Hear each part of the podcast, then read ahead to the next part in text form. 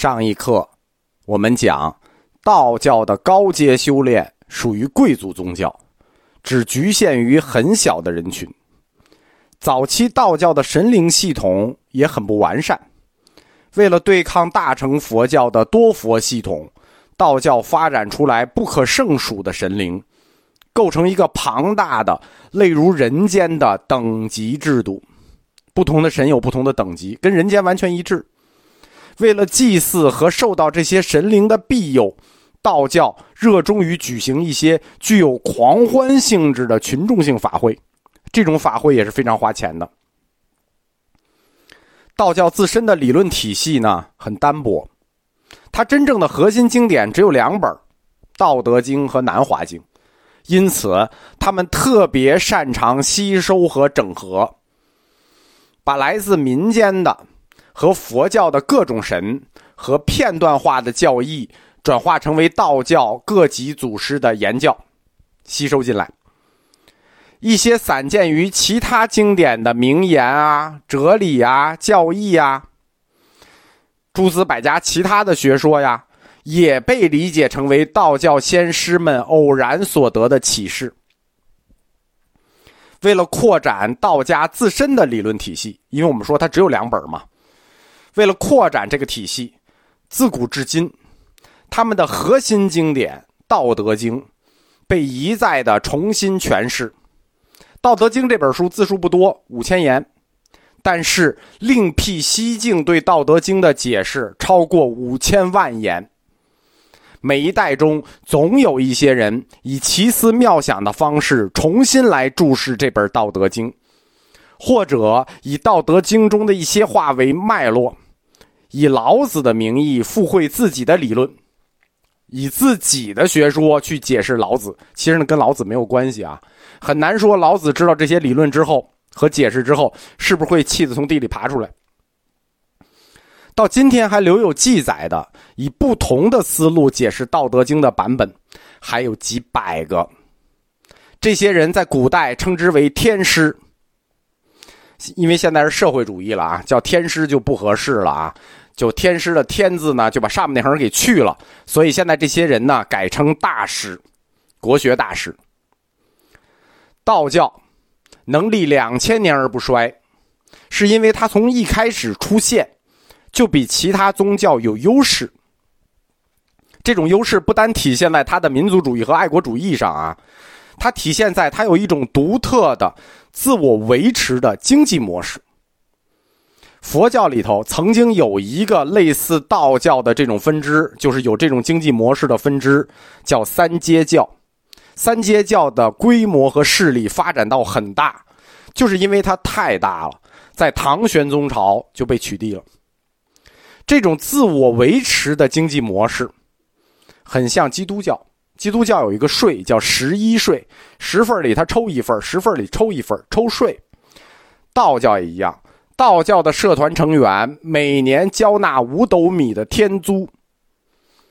五斗米也不多，五斗米教嘛，最早就叫五斗米教，以保证教团的存在。虽然道教教团他从来没有像佛教徒那样主张自己宗教的独立性。主张自己出世间的独立性，主张自己僧团和寺院的独立性，但是事实上，道教作为本土的宗教教派，他们一直拥有很大的自治权，这种自治权一直比佛教要大。正是这种自治权，让道教在中国的存在极具特殊性。它既可以作为一种宗教教义，又可以作为一种社会现象。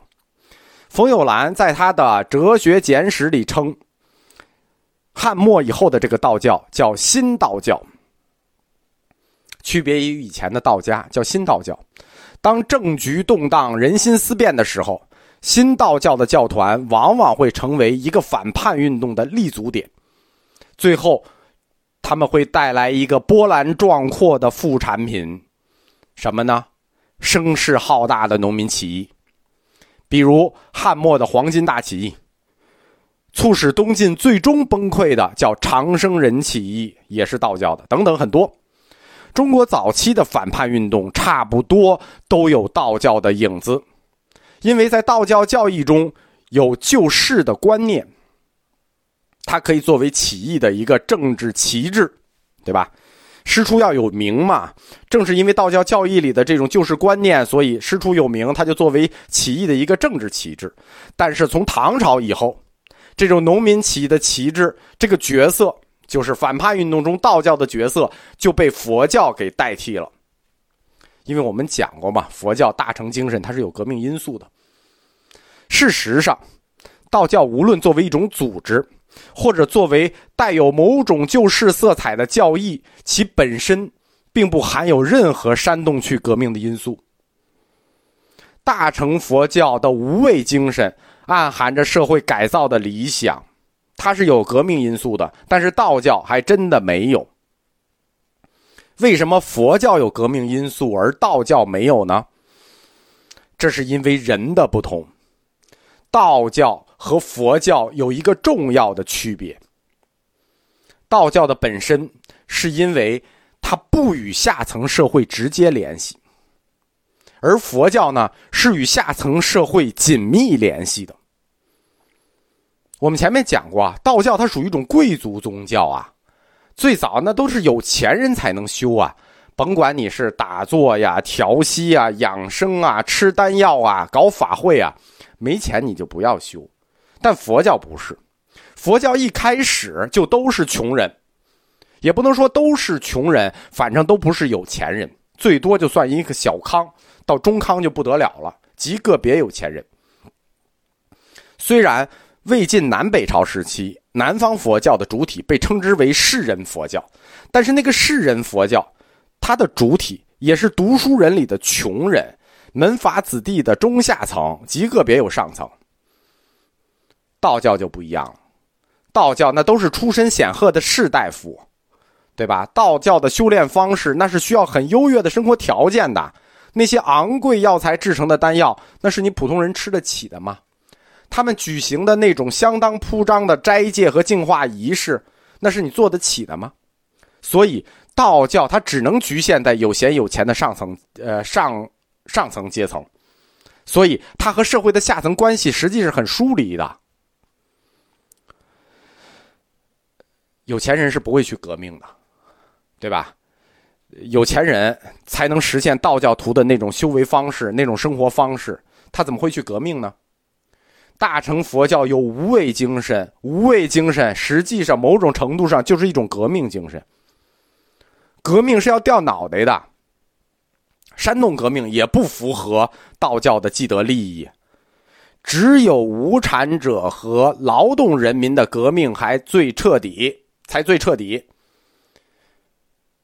共产党宣言，共产主义宣言倒数第二句怎么讲的？无产者在这个革命中失去的只是锁链，他们获得的将是整个世界，对吧？所以佛教它有一些唐朝以后的革命就都是佛教的事儿了，对吧？跟穷人挨得紧，这扯远了，往回说。早期的佛教徒和早期的道教徒，他们是非常和睦的，为什么？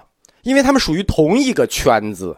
虽然他们各自有小圈子，这伙人信佛，这伙人信道，但是他们同属于士大夫阶层这个大圈子，因此早期的佛道两家是非常和睦的。